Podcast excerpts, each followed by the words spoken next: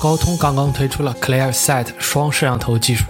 使用骁龙八二零和八二幺处理器当中的内建 ISP 来处理摄像头拍摄的数据。高通表示，该技术可以模仿人眼的工作原理。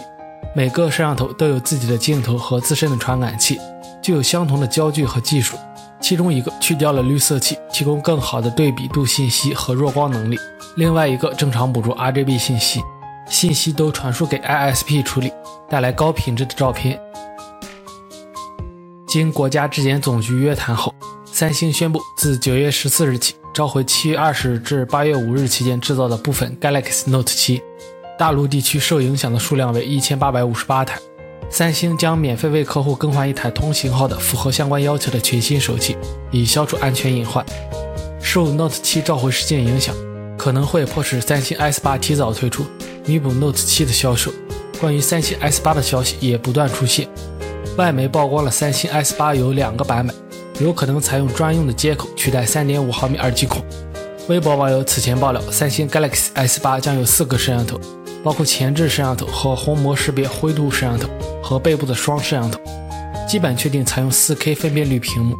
最新的 UX 已经可以调整屏幕分辨率，即使 S8 搭载 4K 屏幕，依然可以调节分辨率显示。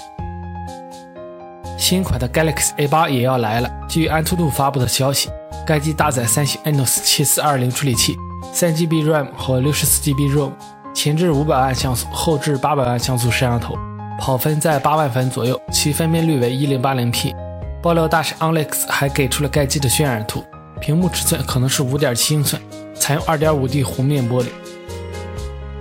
小米 5S 现身安兔兔跑分数据库，配置信息显示，小米 5S 依然采用5.15英寸 1080P 显示屏，搭载骁龙821处理器，目前的跑分在15万分左右，运行安卓6.0.1系统。微博网友的爆料称，小米 5S 采用了高通的超声波指纹识别技术，把传感器隐藏在玻璃下面，手机玻璃面板上没有开孔，是业内首款 Under Glass 指纹识别手机。明年是不是都要取消实体 Home 键了？小米黑科技又提前了一步。